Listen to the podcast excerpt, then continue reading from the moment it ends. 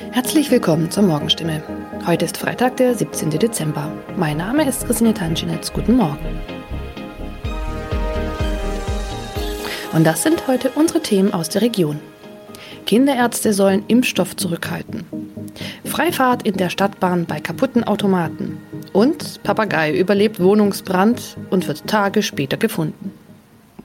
Weil nicht genügend Corona-Impfstoff für Kinder im Alter von 5 bis 11 Jahren vorhanden ist, fordert das Land Baden-Württemberg nach Informationen der Heilbronner Stimme dazu auf, ausreichend Impfstoff für die Zweitimpfung zurückzuhalten.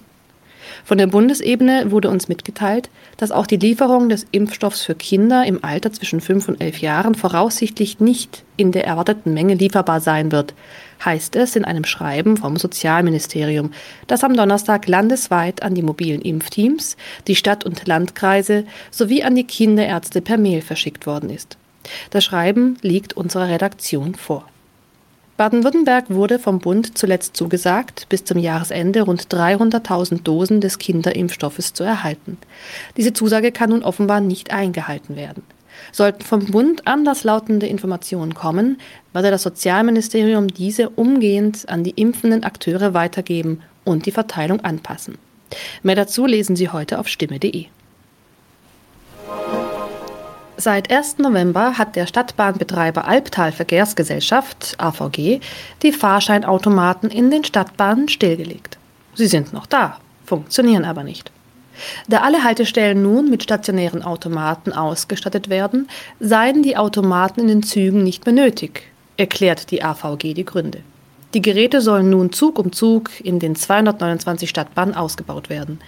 Nur damit fällt auch die Alternative weg, wenn ein Automat an einer Haltestelle defekt ist. Was gilt dann? Manchmal sind Haltestellen einige Kilometer entfernt. Soll ein Kunde, der vielleicht wichtige Termine hat, so einen Umweg auf sich nehmen, wenn ein Automat an einem Haltepunkt defekt ist? Oder gilt eine Kulanzregel und er darf dennoch in die Bahn einsteigen? AVG-Sprecher Michael Kraut stellt für das Gebiet des Karlsruher Verkehrsverbunds klar, Dort dürfen Fahrgäste bei einem defekten Automaten an der Haltestelle einsteigen. Sie sollten den Defekt entweder dem Stadtbahnfahrer oder gegebenenfalls dem Prüfpersonal in der Bahn melden. In dem Fall werde kein erhöhtes Beförderungsentgelt verhängt.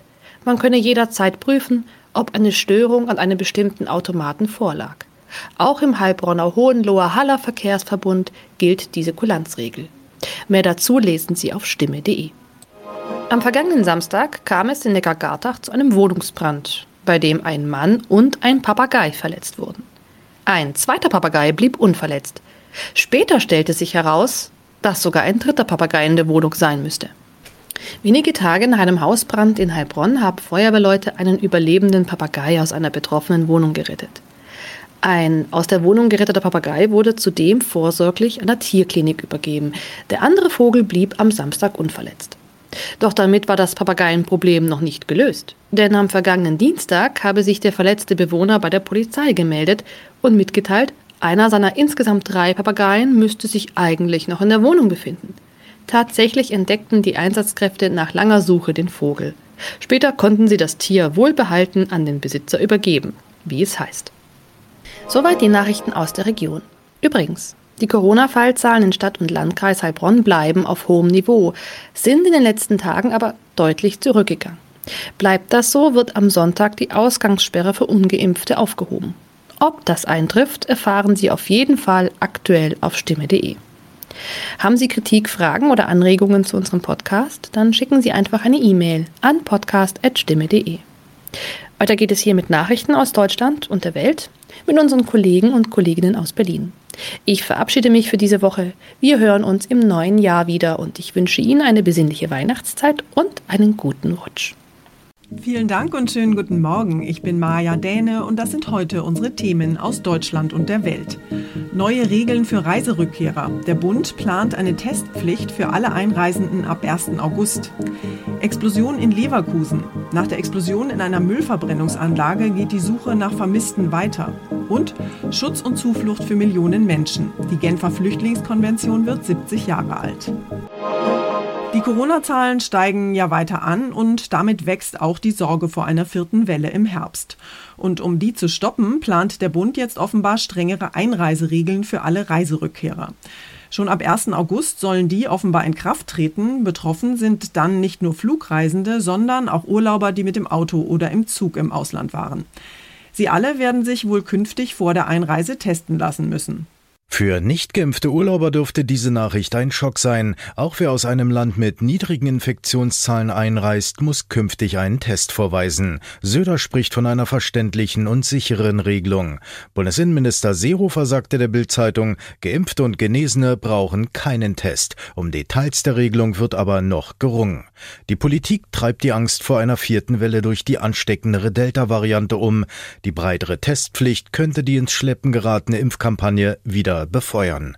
Clemens Kurt, Berlin. Bei den vielen neuen Regeln kann man schon mal den Überblick verlieren.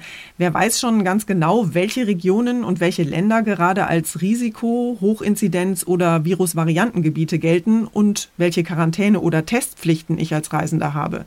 Ab heute gilt jedenfalls eine neue Regel bei den Quarantänevorgaben. Die gute Nachricht dabei ist, es gibt immerhin eine Erleichterung für Reisende aus Virusvariantengebieten. Quarantäne auch für Geimpfte und Genesene. Dabei bleibt es auch nach der neuen Einreiseverordnung für Rückkehrer aus Virusvariantengebieten. Aber wenn ein Land nach der Rückkehr herabgestuft wird, gelten sofort die weniger strengen Quarantäneregeln der neuen Kategorie. In der Praxis hat das aber für kaum jemanden Auswirkungen. Virusvariantengebiete sind im Moment noch Südafrika oder Brasilien. Aus Berlin Jan-Henner Reitze. Während sich Politiker und Gesundheitsexperten hier bei uns in Deutschland also große Sorgen um eine vierte Welle machen und über weitere Beschränkungen nachdenken, macht sich die britische Regierung mal ganz locker. Seit gut einer Woche gibt es in England ja kaum noch Corona-Maßnahmen und das, obwohl die 7-Tage-Inzidenz in Großbritannien mit mehr als 500 vergleichsweise hoch ist. In Clubs wird wieder getanzt, in Büros darf wieder ohne Abstand gearbeitet werden und viele lassen jetzt die Masken fallen. Seltsamerweise geht aber die Zahl der Neuinfektionen seit einigen Tagen trotzdem leicht zurück. Wir haben mal unseren Korrespondenten Benedikt von Imhoff gefragt, wie das denn sein kann. Ja, das lässt auch die Experten grübeln. Also eine richtige Erklärung hat bisher niemand geliefert. Als ein Grund gilt die hohe Quote von Schülern in Selbstisolation. Mitte Juli fehlte in England jeder achte Corona-bedingt im Unterricht.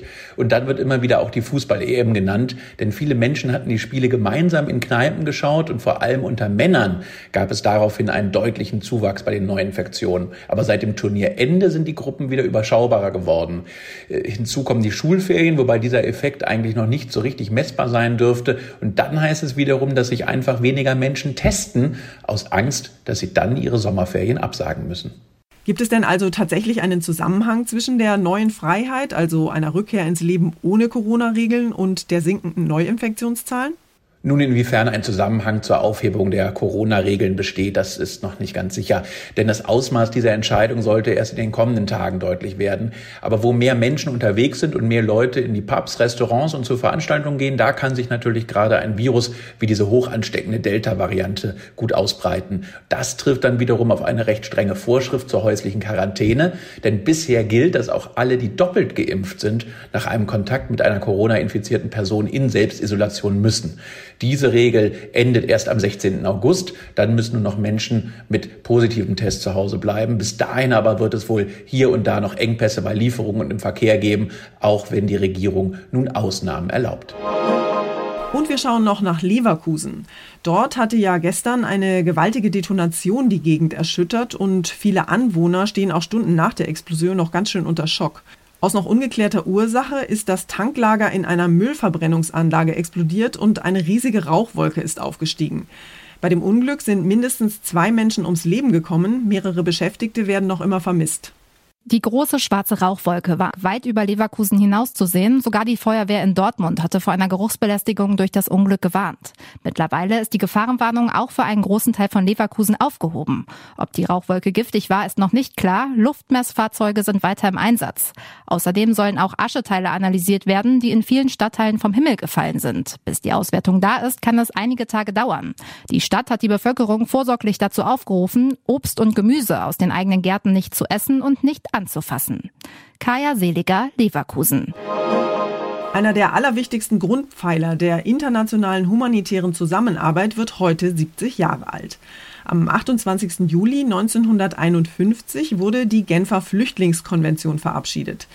Sie garantiert Menschen Schutz, die in ihrem eigenen Land verfolgt werden. Und sie verpflichtet Aufnahmeländer, niemanden dorthin zurückzuschicken, wo ihm oder ihr Verfolgung droht.